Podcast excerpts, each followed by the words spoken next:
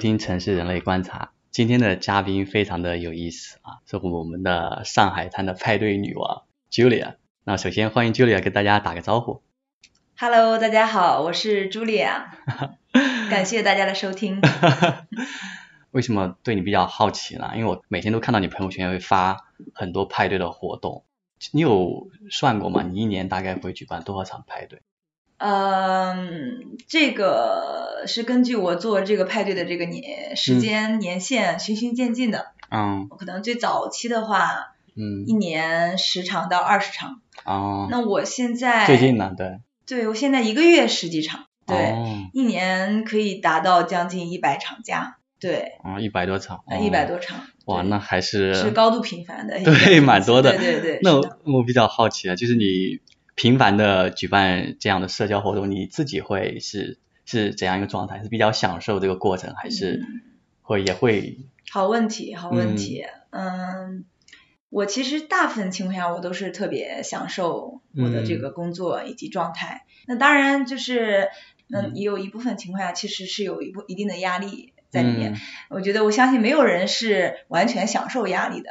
你和做了，假如一段时间做了好多好多活动，嗯我就有一点点小的厌恶。哦我就需要哦，我就是我需要离开我的活动一段，哪怕一周、两周时间，啊哎，我我再回去，我就会重新去状态又回来了，重新再去喜欢这个东西，哦对对对是这样一个状态。对嗯对，我还是蛮能理解的。嗯，其实也会有一些疲惫的时候，有有有，肯定会有的，对对。呃，你大概什么时候开始进入派对这样一个事情的？嗯，嗯，二零一五年的最早其实三月份也算是第一次参加别人的活动，嗯然后哎，就也很巧，就认识几个小姑娘。当时同龄人说，哎，我们也可以一起做。我当时也是懵懂无知，我就觉得，哎，大家一起玩吧，一起做做这个活动。第一场活动之后，就发现了自己的一个这个号召力，哎，我觉得哎，号召力还挺强。但是我当时是有组织工作的嘛，啊，嗯、组织工作其实不是很顺利。组织工作做什么的呀？我当时是做销售，我当时组织工作不顺利，那当时我们这个整个 team 嗯，被公司 cut 掉了，辞退我们 team 的第二天，啊我就自己成立了我的现在这个平台。对，那那你就是刚开始做这个事情是有没有面临什么样的困难啊？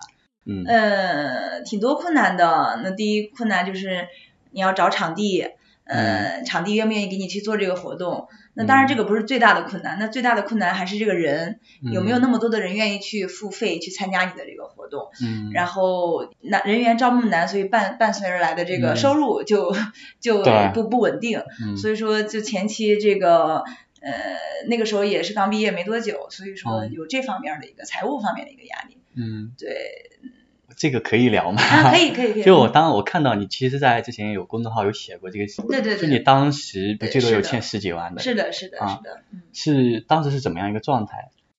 哎呀，其实我这个人对于这啊个理财确实，嗯，没有很好的一个规划和嗯概念。曾经在那个之前冲动辞职啊，嗯很经常会有这种 gap，就是哦啊、你就没有收入了这种。啊那你没有收入怎么办？就是嗯刷信用卡。呃，那个是其中的一部分债务的一个来源。那一部另外一部分债务来源就是在我的创业之后，啊前期没有收入，那我要生活的，我要付房租，嗯我要种种这么累积下来，然后就嗯形成了一个债务。对，嗯嗯，这个债务就对于当时来讲，我最高达到十四万。其实对于我当时年纪的我，还是 挺高的一对对对个债务。债务最高的时候，我又有了一个三个月的空空窗期，没有收入。就是最迷茫的时候嗯就是不知道拿什么去还这个钱，嗯而且当时也找不到很高的收入的工作，就觉得还它嗯就很难，需要花好长时间。遥遥无期啊，对，遥遥无期，什么时候能还完？但是呃，嗯，我内心还是有个信念，就是说嗯这个肯定能还完的。他就是啊十四万，你说你对于有钱人来讲，他就是不算什么就一顿饭的钱，有可能 对。对，但是就是刚毕业的情况下，对对，那嗯是山压着，但是我知道总有一天会还完的。就是哦我当时也不知道我的活动能给我带来多少收入，嗯但是也我我当时的信念就是我肯定可以从这儿走出来的。嗯是是不是从我能从我的活动这个事业当中帮我走出来，这个我无从得知。嗯，呃，但是我一定会走出来。是有一种乐观的啊，对感觉，对，这个啊是这个状态。对这个我我也有过类似的经历，没有那么多哈，嗯嗯，但我的压力是很大的。嗯，对，就是我可能会比较理性嘛，我就想嗯啊，上班的话一年要还挺久的。要还挺对，这个压力对我来说我是很难去去消解它的。我不知道你是怎么去排解这个压力的。嗯，负债这个状态其实确实嗯压了我挺多年。我我想给年轻人一句话，真的有机会千万不要负债，真的是。其实最难的时候，我信用卡还不上了，我跟我嗯妈拿了一万块钱、哦啊，就这个是我唯一一次，就是也是最后一次跟我家里拿钱。嗯，对，然后就是还了一下信用卡，后来当然我也还给我父母了啊，对，嗯把这个钱，然后这个东西我也无从跟别人分享啊，我不我不可能告诉我的朋友，哎，我欠十几万，对因为我其实我的朋友都是家庭情况特别好，然后不缺钱花的，我也不太想把这些东西分享对会给他他们一些会会对我就可能有些其他的一种思考吧，对对对那当然，这种你属于自己酿的这个苦果自己 尝嘛。那最难的其实就是，嗯，怎么讲，就是写日记，就是哦日记里面会写很多东西，一切都会好起来的。对自己给对，自己打气，自己给自己打气，就是就会写啊，everything's gonna be 嗯 fine，、或者说就会告诉哦，Julia，stay calm，be awesome，就是会用这种正能量的一些东西去啊去去打气。那啊其实呃夜深人静的时候，嗯就是那种无名的压力，因为没有人帮你去解决这个东西。对，其实我我现在回想起来，当时怎么挺过来的，我都觉得难以想象。对对对，难以想象。对你你，晚上就是会有压力大到睡不着觉的时候吗？睡不着觉倒也不不至于，嗯，但是确实会有那种。嗯，压力大到这种有恐惧的时候，就是嗯会有干什么事情都是畏畏缩缩的，对，也慌的，对。然后尤其是不知道自己在什么时候能还清，花了你花了多长时间走出这样一个状态的？最最多的时候负债十四万是二零二零一六年五月份，花了两两年的时间，就是因为你负债状态就是一直在填坑儿，啊，然后对对，嗯，然后还有一个就是中间还谈了一个男朋友，然后还是在国外。然后又出国这件事儿又花挺多钱，这种还又影响我去还款这个状态，所以 嗯压力挺大的。那个时候谈男朋友压力也很大，对对对。有的时候去换位思考一下，就是如果我那个时候不负债的话，也许这个呃当时没那么大压力，可能、可能会更容易更容易坚持下来吧。对对对。哦你觉得这个就是你当时的状态对你的那当时的感情会有一些影响？对对对，因为我就嗯觉得我自己还没有立足，呃当时的第一个重要是要从负债中走出来。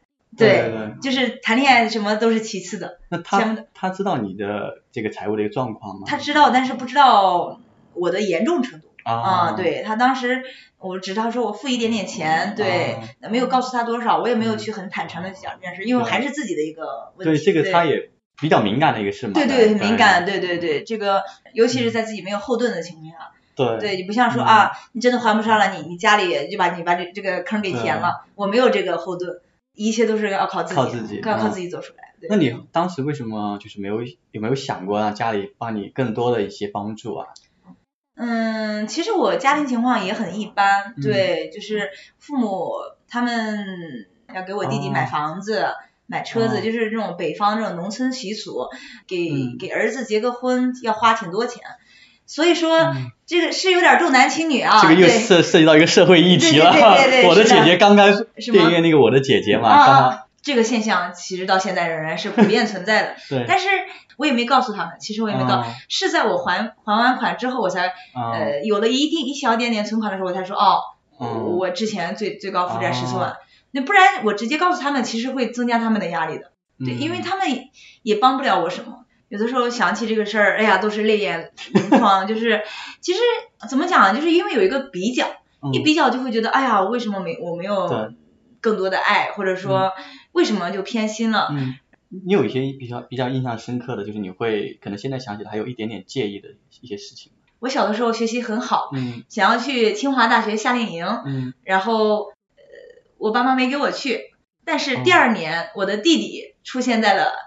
呃清华大学里，啊 就给我弟弟夏令营去了，就一年时间哦啊，对，就是没有给我去。同样的事情。从一模一样的事情，就是我第一年要他们不给我，啊第二年要就就就就这个好过分呀！对我感觉过分，这太过分了！对这个非常过分，对对对然后就再讲一个呃更生活化的一个最有趣的东西，比如说嗯我和我弟弟都喜欢吃西红柿炒蛋，啊那你比如说我放假回家，我跟我妈说，哎妈，我想吃西红柿炒蛋，我妈说你自己做去。然后我弟弟说嗯我想吃西红柿炒蛋，妈就给马上给他就做了。哦，这个是生活的小细节啊，这个也就罢了。但是我可能更注重的就是嗯。说在个人成长方面，因为可能可能父母更喜欢更舍得嗯给我弟弟花钱，在某种程度上耽误了自己的个人成长。就比如说我当时我可以花可能不到一万块钱上上一个更好的学校，嗯。但是因为嗯，为了省这个钱也没上，嗯。因为我上了一个比较次的一个高中，其实给了我很大的一个折磨，因为学校哦的风气呀、什么的都很，住宿条件、生活条件很不好，各个方面都不很不好。对，所以我又有了留级呀、复读这些东西，哦所以就因为因为为了省那不到一万一点点钱，啊所以说这个是我关注的，我我还是比较关注个人成长方面，会有一就是些介意的。如果说嗯我有了一个更好的这个生活环境和这个嗯学习环境，我可能我的这个一路走过来，我可能会更顺畅。因为我你讲这段我就印象深刻的是，我看到今年奇葩说，我不知道有没有没有看，小鹿他讲到那个嗯，也讲到这个事儿，就是嗯。他小时候他奶奶对他不好，对他弟弟很好，嗯嗯是这件事情困扰他了很久。嗯，这件事儿其实也嗯。对、也困扰我挺多年，嗯。确实确实，这个我觉得可能是因为从小没有得到我想要的爱，嗯所以在我人生中很长一段时间里，我一直在索取爱。嗯，然后后来就当自己就某一个时刻，我觉得自己为什么我一定要在索取爱？我觉得我自己也可以给予爱。哦，对，然后有了这样一个呃思维的一个改变，就觉嗯得我不需要去索取爱了，我就觉得如果我想对别人好，我就去对别人好，嗯你不需要对我去好，对，所以说嗯，这个是一个很大的一个转变。大概什么时候意识到这这一点的？我觉得嗯，也就是这两年完成改变这个阶段，其实是二零二零年年初，可能就是疫嗯情那段阶段吧。哦对，其实那个疫情那个阶段。对我有了一些思维上的改变和改观，对对，因为因为你是举办线下活动嘛，对对对疫情它不允许线下聚会啊。是是是这个疫情对你有影响大吗？嗯，对，其实嗯，我觉得是正面的影响。呃，突然间，我那个时候在老家、过春节嘛，哎、嗯疫情爆发，对突然间也回不了上海，对，就是在老家待了我从读大学以来嗯最长的一个。时间时间嗯三十五天时间，对于我哦是非常长了，就是有点小煎熬，就是就什么时候能回去上海？嗯，我的活动当然有担心，就在想，嗯哎呦，活动是不是未来一两年都不对啊，这个疫能办了？情没有尽头啊，对，没有尽头，是不是嗯不能办了？我这嗯突然间没收入了，就是我突然间也没有了一个身份感，就哦很神奇。我是干嘛的？我以前是，就是你停的时间越哦久，你就会呃，我我我是原来是做活动的哈。对因为你突然间什么都不能做了，然后在老家那个小地方，每天困在自己的窝里面，也不能出去啊，对啊，就是村里面管的也很严，挺难的。然后但是那个时间段儿开始了早睡早起，啊，对，然后开始去读书，也读了一些心理学的书，嗯然后也开始去对于过往的一些。嗯，就是工作啊，嗯去做一些反思。我甚至去把这些犯的一些错误啊，嗯甚至去写出来。嗯，更重要的一点就是这三十五天跟家人达成了一个和解，就是哦对，就是其实，在那之前我就选择不回家，不想在家太待太久。当然也是对自己的一个期待，我想要做到很成功，很成功，嗯我才要想回到家里面给家人一个交代。这种其实会不会是有一种还是想让家人证明自己，我也我也很厉害，我也可以做很多事情，有这种感觉吗？嗯，有证明自己的成分，当然也嗯有一种。就是家人期待的一个东西，嗯嗯，不不完全是证明，也许嗯最开始是证明自己，但是后面嗯其实是一种压力。怎么讲？其实我的家里人，包括嗯我的整个一大家子，对我是有期待的。嗯，对，就比如说我是家里唯一走出了一个本科生，哦唯一一个跑到大上海的，就觉得嗯啊、你在外面做活动，自己创业啊，应该很好吧？嗯，但是没人知道我一开始是负债状态，对所以说其实内心里面嗯也有一种压力在。那你之前的经历，他们可能对你的弟弟会有更多的一个照关照或者是期待。对你的期嗯待，你觉得什么时候开始的？其实他对我们的期待从小就有了，嗯从小就有了。啊当然，我不是说那种父母不关心我的这种，嗯可能是说跟我弟弟比起来，有的时候会有这种落差。但是，父母还是呃也是给了我足够的爱的，对。嗯呃，就是我觉得那三十五天在家里面，嗯对于我我跟我的家人有很大的一个和解，跟家人嗯相处啊，嗯，跟我的弟弟呀、我的奶奶，跟我的爸妈，就是达到了一个很好的一个平衡。就哦，是其实那个阶段你会跟他们就是聊天聊很多东西嘛？对我去我就会去聊我过往的一些内心的不平衡，把它讲出来，啊对，把它讲出来，去而不是一直憋到心里面。对对，哦，这个这个其实有点触动我，就是嗯嗯嗯，我不知道你是怎么去跟他们说出口的。我觉得还是那句话，我觉得我强大了。跟自己达到了一个更好的一个平衡。嗯嗯，你比如说这个，嗯，以前也是有走过有过这种失恋啊什么的，也有这种嗯。自我怀疑啊等等，包括这个负债啊，嗯，包括嗯种种，就是生活也有过很糟的时候，嗯。对，就是生活在很糟的时候，没有没有人给到我避风的港湾，嗯，对，这个我都跟他们讲了我过往的那个事情，对，就我觉得讲出来就好，对因为我但是我因为我走出来了，对对，那他们听到你跟他讲述你这些你过得不如意，或包括你之前的嗯。就是不顺利的时候，嗯，他们什么感觉？其实也是触动到他们的，我觉得我跟他们去讲这件事情，嗯。嗯，我妈有有哭，嗯，其实都不容易，父母也不容易。他们其实首先也理解，也有一些反思，嗯，然后又一点点忏悔，呃，但是也会有一些欣慰，只是说嗯。欣慰的点是说啊，我家女儿混的也不错，呃，嗯也靠自己走出来了，就就达到了一个平衡。对对，嗯这这是我唯一一次跟父母能够这么完美去和谐的这么相处，没有争吵，没有没有烦恼，就是嗯大家都在安静的等着疫情过去，我能够回嗯上海。对对，嗯，不容易的。你讲到其实父母他们可能不一定理解我们，嗯，他们有他们的一个环境嘛，就是那个嗯那个年代在他们身上留下的烙印。嗯嗯对嗯，我觉得他可能也是一个年代或那个时代的一个受害者。嗯，我觉得还是一个嗯这种思维的问题，他们就觉得，对，我觉得他这种古代这种女儿生出来就是要嫁嗯出去的，嗯儿子是要留下来养老的，可能就是这种非常古老的这种思想，可能是流传下来的。对，就是他对他其实就是一个历史的惯性。嗯，对对。但是我觉得现在应该是越来越多的在去改观这件事情。对这个事情就反复被讨论，说明就是大家开始意识到它是不对的，它是需要被改变的。是是嗯是，对的。可以聊聊回到你这个，哎，嗯我记得你当时是有一段时间是去了纽约，嗯，对吧对这段可以聊聊吗？当时是因为什么原因想过去啊？嗯，好问嗯题，好问题。嗯，纽约其实我一直以来有一个纽约梦，嗯。虽然说出生在很小很小的小地方，嗯。但是我对大城市一直有是梦想。嗯。小的时候是对上海的梦想，大了知道这个世界之后，哦，还有纽约这种地方，嗯。我想去纽约看看。嗯。那三个月其实也是呃初步体验一下生活吧。我当时住呃自己租了一个短租啊，哦住那个曼哈顿中城。啊，对，呃，没有想象的精彩，是因为什么？第一，嗯。我不在那儿工作，嗯。嗯，白天没有事儿干，对。对，就感觉特别没有没有存在的意义。对，就是哪怕你真的想天天出去玩你需要花很多钱，因为纽约是嗯非常贵的一个城市，对所以像我在这种上海实现打车自由的人，跑到纽约完全不敢轻易打车的，这个打车太贵了。然后 turns out 就是说纽约我也没有那么喜欢它，就是因为看到了纽约不好的一面。刚去纽约看到的都是路上的一些非常嗯 aggressive 的一些人，就是说哦他们很很不礼貌，啊就是撞到他就就去骂你，这种哦就是这种人很多，不小心遇到都是一些素质不哦是很好的这样一批人。然后嗯，大街上的垃圾很多，因为纽约是那种曼哈顿，它是一个岛，哦，就是你到晚上的时候全是垃圾，你想象不到，像纽约这么一个国际化大都市，到晚上的时候见到的都是垃圾袋儿，哦。黑色垃圾袋儿，这个东西我就想象不到。我觉得哎呀，上海干净多了。哦。对对对，当然纽约有它的好啊，就是说，在这个地方你可以，你如果你足够有钱，嗯你可以买到这个世界上你想买的任何东西。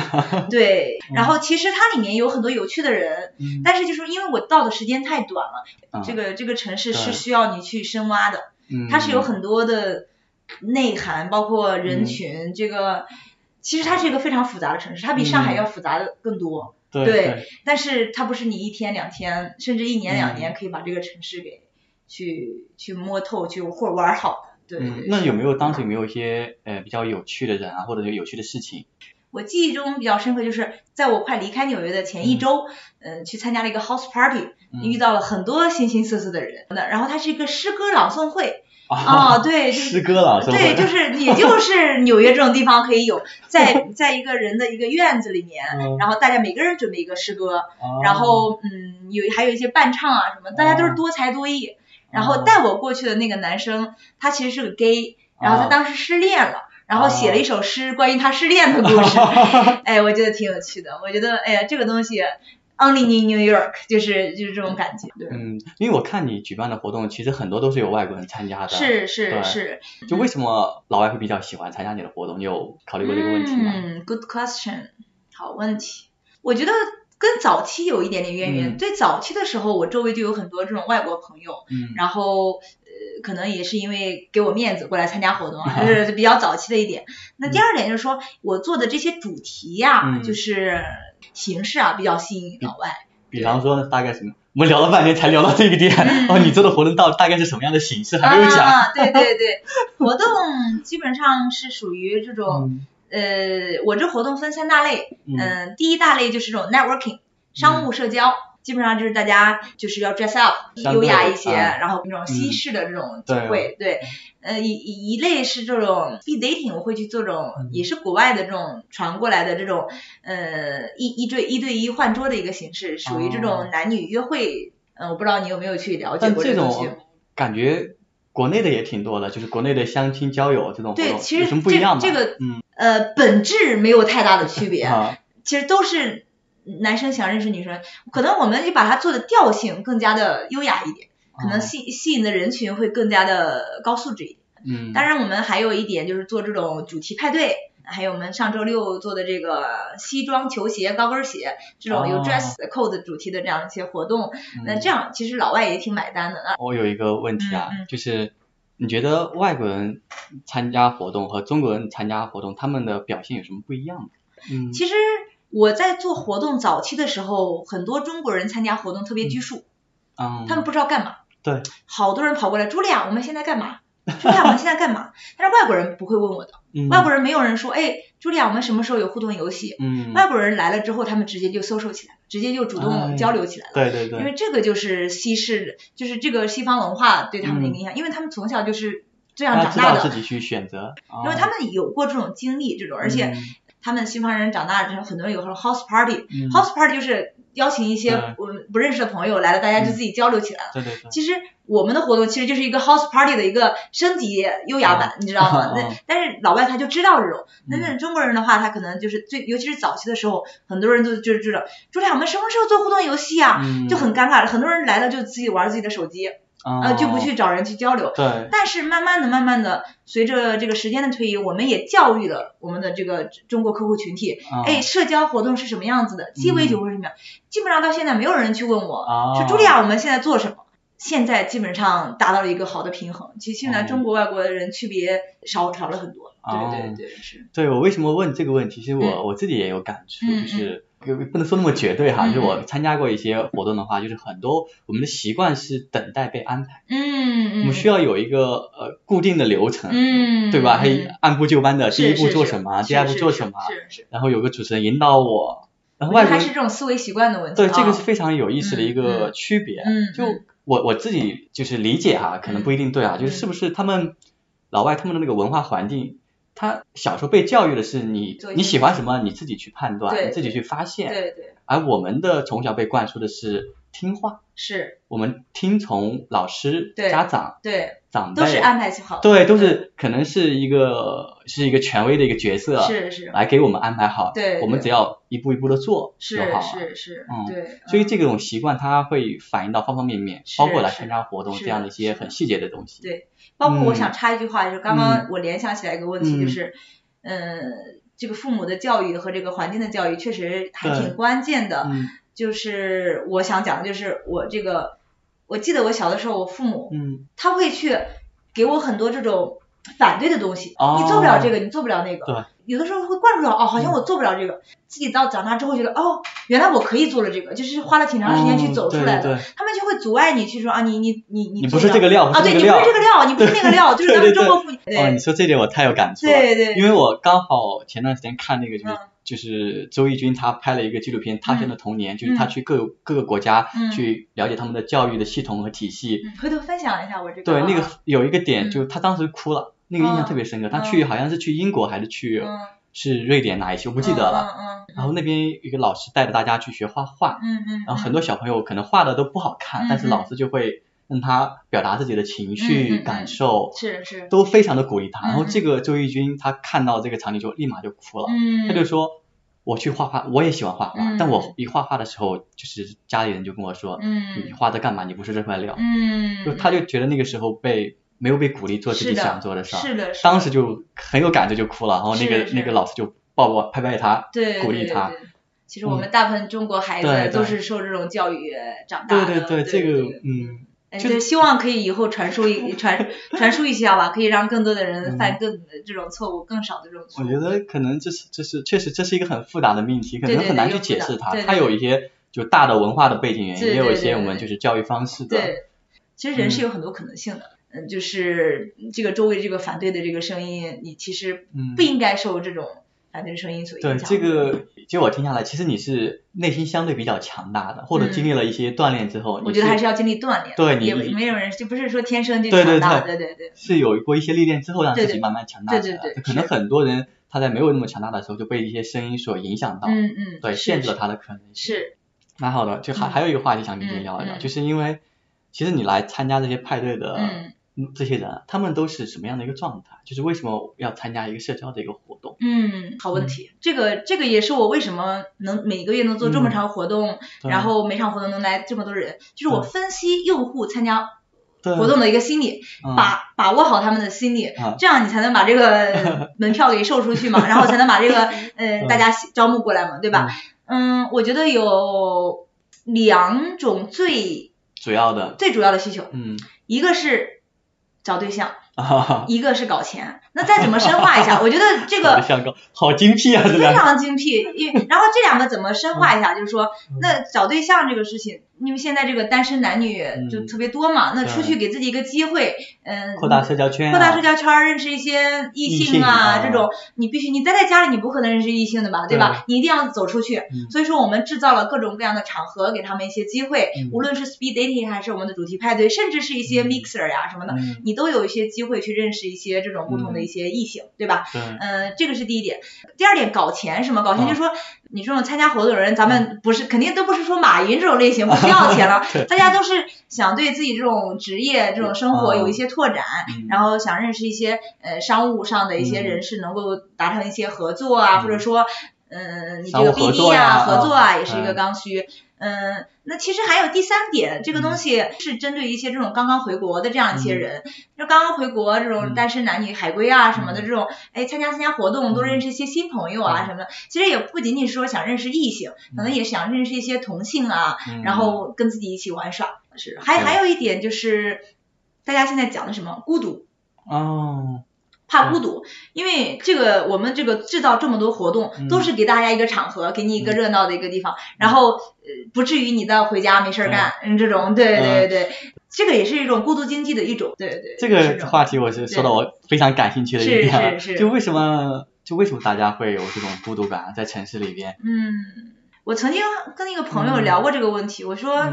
嗯作为单身的我，跟一个已婚的朋友去聊这件事儿，我说作为单身的我，肯定偶尔会有孤独了，嗯。尤其是我现在一个人住，嗯，然后又一个人工作，工作又在家，肯定时不时会有孤独的。这也是我为什么我最近买了一个狗哈。对。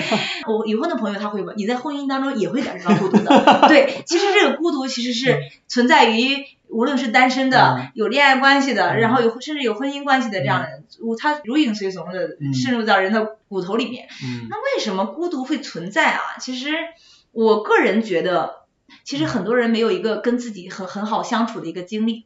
呃我觉得我我是走我走过这样一个过程，嗯。我有过很孤独的时刻，嗯。我有过间歇孤独的时刻。嗯。我直到现在，我就觉得我基本上我很少感受孤独，哦。很少，哪怕我说没有这个狗或者说怎么样，我很少感受孤独，因为嗯。我的生活很充实，我跟自己达到了一个很好的一个平衡。嗯。你像我的工作，我有我的工作，我的工作能让我接触到人群，嗯。呃，有趣的人群，然后我有自己的兴趣爱好，嗯。然后呃，我会去呃打桌球，嗯。我会去呃打羽毛球，我会去做瑜伽，我会去健身，嗯。这些都是让我去充实起来，就就是很爽的东西。对，嗯。这个我玩这个很开心。再者的话，就是说我会去读书，嗯嗯，我会去读书去补自己的短板，嗯去读自己一些有兴趣的一些东西，嗯这个也是我的一个爱好。然后再者还还有一个很重要的一个点，就是说，呃，我可能我现在没有到那么高的境界，但是这个境界是我想了的，就是说服务于别人。就比如说我我以前会去更新一些我的文章，虽然说我更新了。偶尔去更新一下，我没有赚一分钱的收入，包括我现在做视频号，这个也不是说有有收入的，但是我去分享这个东西，首先是发现自己的呃过程，然后更重要的是什么？就是说，哎，大家看到这个东西，他有收获，嗯，然后他会再会互动给你给到反馈，说，嗯嗯，继续做，我我我每每期都会关注，然后我得到了很大的一个启发，你给了我很多，我觉得哎，能够给到别人启发这件事，让我就觉得更。在某种上更有价值感，就比我去赚多少钱，我做多少场活动这个东西，让我觉得这个人生会可能有更更大的一个意义所在。因为自己的经历、自己的这个困难、自己的这个 struggle，然后自己走过来了。如果我能够给别人一点点启发的话，嗯，能给别人一点力量。啊，对对对，当然我我我仍然我也需要力量啊，因为我也 想往更好的方向去走，对吧？我想要成为更好的人，我想要，of course，我想要赚更多的钱，想要更好的生活，想要实现更高的自自我价值。但是我现在的状态其实也是一部分人羡慕的状态，我也可以把我自己所拥有的去，去启发给别人。所以说，我我就慢慢的在这个当中达到一个平衡，我就我就找到了一个，嗯，这个比较舒适的一个状态。对我这个孤独感基本上不存在。挺好的，我其实我刚才还想问呢，就看感觉没有必要问了。哎，什么问题？我想问，就说你把自己的生活其实有点填满的感觉，嗯，把自己的生活填满，是不是有一种可能是害怕自己安静下来，还是会有孤独感？嗯，好问题，非常好的问题。其实这个问题我也问过我自己。嗯嗯，把自己生活填的这么满，呃，我我好像都好久没跟我自己对话了。对。其实我觉得可能两个方面都有。嗯。也许是我害怕。自己空下来的时候，嗯，不知道干干嘛，就是对，那那当然这个是可能是一方面的原因，另外一方面原因可能就是确实最近周围的圈子啊，包括这个爱好啊，我有很多责任，就是我比如说我要去组织这个活动，我要组织那个活动，嗯，对，然后也比较忙，然后。有很多关心我的人，想要没事 catch up 一下，见见面啊什么的这种，我我都会去就是去 arrange。所以说，呃，我昨天晚上我就想，哎呀，我好久没写日记了，我好想有一点空闲时间，呃，跟自己对话一下。但是今天是一个好的机会，我觉得是跟自己对话的一个好机会。对，跟你对话，其实跟自己对话。还有顺着这个，我还想问一下，就是说。你怎么看待现在这样一个，就是大家可能会有一个比较素食的这种恋爱的关系？我做的这个活动其实也不是说素食，其实也是帮助大家解决孤独的一个方法。就是说，因为大家一个人单着嘛，会孤独嘛，他们可能以为就是说有了一个对象 就不孤独了，对吧？其实也是一个孤独的一个治疗办法。有些人是奔着想要找婚姻的去的，啊，当然有些人就是说我最近我就确实想找个男女朋友，嗯。能发展到哪一步算哪一步吧，对吧？确实有这两两种情况的一个存在。当然，这个确实这个社会确实普遍存在的这样的一个素食爱情，大家比较浮躁。嗯。然后，嗯，怎么讲？其实我也没有很搞明白。我不代表我的这个嘉宾。嗯。那我先讲一下我的这个嘉宾。我的嘉宾其实其实百分之七八十的女生都是想认真谈恋爱的，啊，早点结婚这种想稳定下来。嗯，那当然也有这种百分之十、百分之二十的女生，可能你年轻嘛啊，觉得爱玩一玩什么的，可能但是她们到了一定年纪，可能也想安定下来了啊。对，可能有极少数的这样的一部分女生，可能跟我一样啊，就是说，我觉得少于百分之五，甚至少于百分之一的这样一个女生，就觉得，嗯，我觉得可以不结婚，可以不生小孩儿，缘分到了就到了，如果没有的话，不强求。嗯，我觉得没有一个点，就说哦，我三十岁了，我得结婚，我三十五岁得生小孩儿，我不想被这个一个世俗的这个年龄给把自己框死。但是我的一个经验来讲，就是你真的遇到那个对的人，不要再去都东张西望了啊，因为对的人其实很难遇到。如果没有遇到的话，就是我的经历来讲，其实我遇到了算是一个对的人的时候，没有没有珍惜，所以我很长时间没有遇到下一个对的人。这个就是这个生活教我的这个 lesson。那我可能我遇到下一个对的人，嗯，需要花很长时间。我甚至接纳了，可能哦哟，好久都没有遇到对的人。嗯，当然我有一个信念是什么？就信念就是说，嗯，我一定会遇到那个人的。就是说，呃，或者说甚至不是一个人，就是这个世界上人很多，他可能他藏在一些不同的角落，你肯定是没有不会没有的。很多人都说。哎呀，为什么这个世界上好男人这么少？对，对我我我我的我想的就是你自己不够优秀，你遇不到他。对对，所以我这个是我我想要说的这个点儿。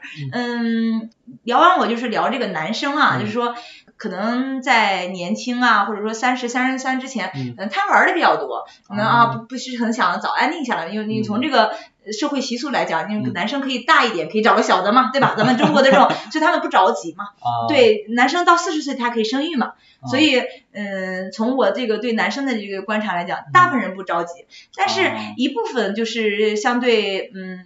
就是呃真的遇到了他们的这种嗯伴侣，他们就也就安定下来了。但是还是有一部分人也比较浮躁，就是嗯比较想要多多享受这个花花世界啊嗯什么的这种。对对对，嗯这个点我觉得很有意思，嗯就是你观察到，其实男生和女生还是有一个比较明显的有这个差别的，差别的必须啊得必须得知道这个差别。这个市场不是 不是供需平衡的，啊 对。如果供需那么平衡的话，其嗯实很多人都没有了生意。对对对，其实有有他的一个痛点在。蛮有意思的。嗯嗯对，然后其实我刚才想问的就是说，因为你的工作的原因，你会接触到比普通人接触到更多的一个男生，嗯嗯嗯。对，他会让你的标准变得比较高吗？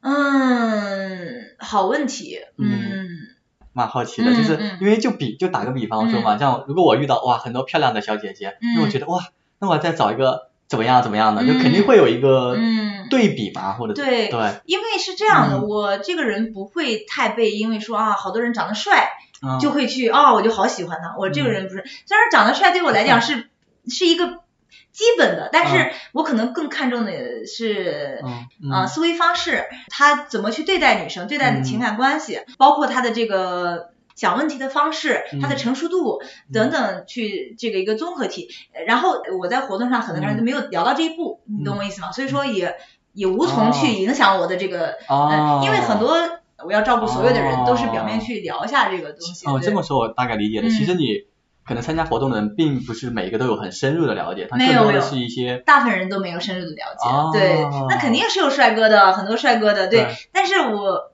可能确实见帅哥见多了，就是对于这种呃没有感没有兴趣了，对 因为他。他也不只是帅哥，他身份也很优秀啊，他可能是不同的行业的精英啊，或者有的是嗯也没有老板啊这样。也没有，嗯对、我这个人其实我跟其他女生其实真的确实不一样的一点，就是嗯因为我自己人我是自要自我成就的，嗯我想要自己成功，我想要自己赚钱，我想我不想依哦靠男人，所以说对于男人他确实有多少钱有没有对我来说没有没有太大的一个关系。但是确实你你说的那句话就是，你比如说我刚来上海啊，嗯。那个没有见过这个花花世界，哦，看到一个男生好帅，确实会有的时候会心动，对吧？你到现在来了七年多了，你见过的人很多很多了，其实这种你嗯。心动值会拉高了很多了，其实对，其实我理解下来嗯的话，其实反而是因为见了很多之后，会更清楚自己要什么。对对，对，哎也没有完全定义是自己清楚自己要，嗯。可能会更清楚自己不要什么。啊，这个这个回答非常好。对对对，清楚不要什么啊。不要什么，比如说，比如说我遇到一个男生，嗯。我跟他聊了，就是我大概就知道我会不会跟他去谈恋爱，或者说对，哦包括适合不我会去有一个判断，而不会像很多女生，哎，他挺喜欢我的，我要不要跟他试试呢？我这人就是我，我不需要去以他哦。有没有对我好，有多好，或者说对我付出，嗯。我觉得我喜欢你，我就跟你试一试，对对对，哦这个东西我会去做这样的一个判断，对对会会更快的去判断出来。对对。哦，但这种情况下其实适合我的男生会更少。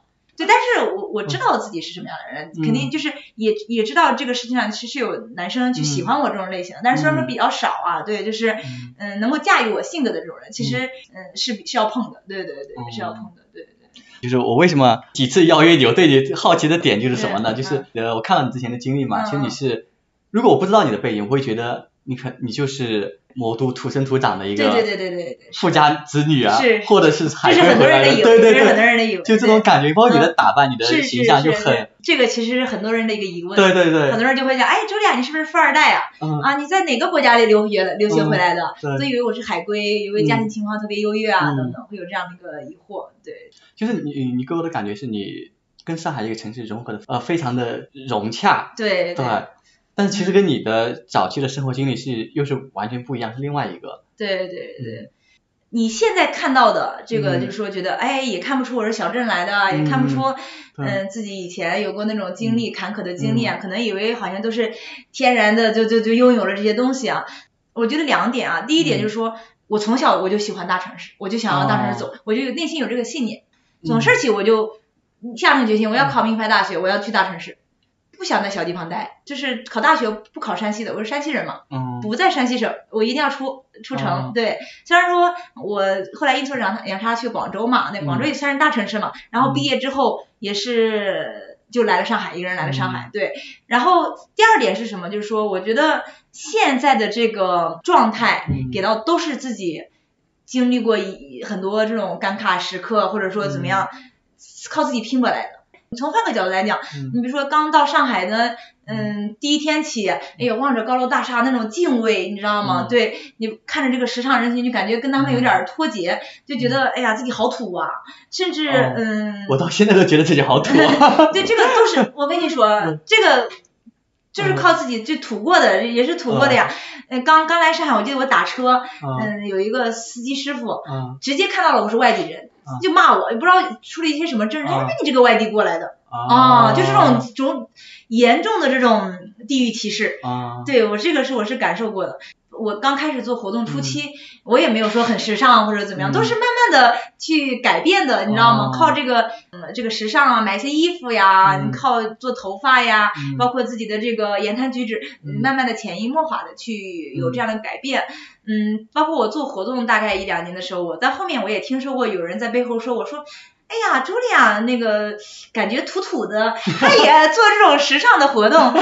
对，这个是我在后我在后面听说的啊。哦对对，在后面可能自己的这个时尚度有改变嘛，对吧？嗯比如说或者说接触的人呐、事啊，也包括自己开始健身呐、嗯，都会对自己的这个形态啊，这个有有一些这样这种帮嗯。帮助，对自己有这样一个，其实有一个过程的。有一个过程。对对，对，你看有有些人可能嗯。天生的就是时尚精，嗯，但是天生的时尚精一般都是富家子弟，啊对，没有一个说穷人家的孩子天生就时尚的难，因为时尚是需要花钱的，这个是我这怎么讲呢？这个是我觉得时尚是需要花钱这件事儿，不是说百分之百嗯，但是百分之九十是这样。嗯，对，因为对我是我我我已经在时尚方面算是不怎么花钱的了，因为我不是很在意这个东西，啊 但是我会稍微打理一下。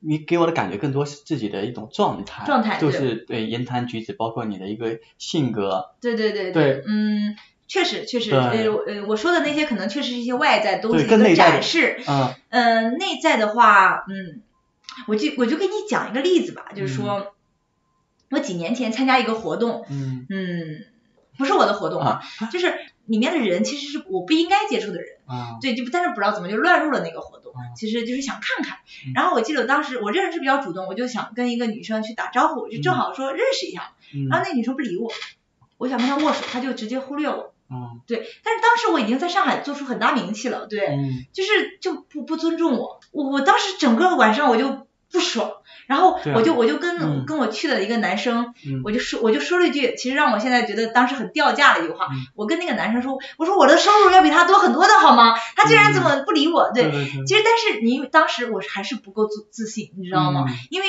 碰到这种情况下，其实如果你到现在来讲的话，嗯我就我就一笑置之了，我不会去想、啊，我收入比你多很多的，你干嘛不理我？对，嗯就这种我不会去以这种去收入去去聊这个，嗯嗯，我觉得可能现在更多的是一个内心的一个淡定。如果我真的再碰到这种事情，嗯嗯，就是我也就一笑置之了。哦你其实不尊重的是他自己，对对对就。那个时候会介意，那个时候确实因为自己嗯还没有足够自信，嗯你们自己内心还没有足够强，可能赚那么一点点钱，觉得自己，哎，你为什么不尊重我？这个是一个例子，对对对。哦，这个 挺好的，挺好的，就对是对对那你现在这个状态，就是是自己比较喜欢的一个状态吗？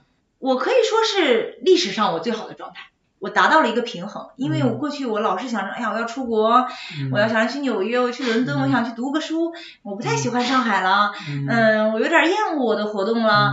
嗯有有肯定有这种负面的东西在在影响我，这种。嗯那现在的话，其实我是完全可以靠这种，就是大部分情况下都是靠这种正能量去想问题。那状态来讲，肯定是还是有一些压力，压力在什么？嗯嗯，压力在于对于现状的不满足，哦想要去突破它。嗯，就先从事业上来讲，就是说、嗯做的很不错了，嗯收入也不错，但是我想要往更好的方向走。嗯那我要变得更好，我可能就要把它做得更大，那我可能就要嗯招人，可能就要去做一些投资，这个都是一些压力，对，哦嗯，但是它不是说一个不好的状态，就是嗯伴随的一个状态啊。那生活上来讲的话，就是就还是回到之前孤独那个问题，其实偶尔会有孤独，不是孤独吧，会想要有人分享我的生活。嗯，当然我有朋友可以分享，嗯我有很多朋友去去讲，嗯。但是那生活少了点什么，嗯就觉得哎，是不是有这种情况下，我会去做一个假设，嗯。哎，是不是如果说我生命中多了一个人，两个人一起去奋斗，我我嗯是不是我会更开快乐一点？对，哦。我会我会去发出这样的一个疑问，嗯。对，但是在某种程度下，我可能要稳定好几年，再嗯。去发展自己的事业，可能到自己三十五六的时候，或者甚至是在之前一点，也许可能再去一些其他城市生活，或者说工作，嗯或者说读书，给生命多一点的可能性。对，哦这个是我对于后未来的一个展望。对，那那你就是对于未来的一个展望中，你比较想要做的一些事情是什么呢？我希望在未来可以达到一个点，就是说我的 Julia Event 可以，嗯在没有我的情况下，它可以自动运转下去，这个品牌可以。哦品牌能活很多年，其实是、其实是对于很多企业是很难的一个事儿。嗯呃，这是一点啊。第二点就是说，我个人对于这种做一个意见领袖还是挺有兴趣的，就像就是做自己的媒平台、媒体平台，甚至在几年之后、若干年之后，我也想成为一个作者。哦，对，都是我觉得生命有种很多可能性。啊呃，甚至可能我成为一个时装品牌的创始人，我可能成为一个时装设计师。啊、对，当然，如果我想要成为这个，我可能现在需要学习一些嗯这个东西。对，一拖延症啊，拖延症还是没有开始。对，可能未来确实有很多可能性。嗯，蛮好的，蛮好的，我觉得非常好，今天呃，对我还是挺喜欢分享。挺好的，是。嗯，那我们跟大家说个再见吧，嗯，好，好感谢大家的收听。感谢大家收听，再见。突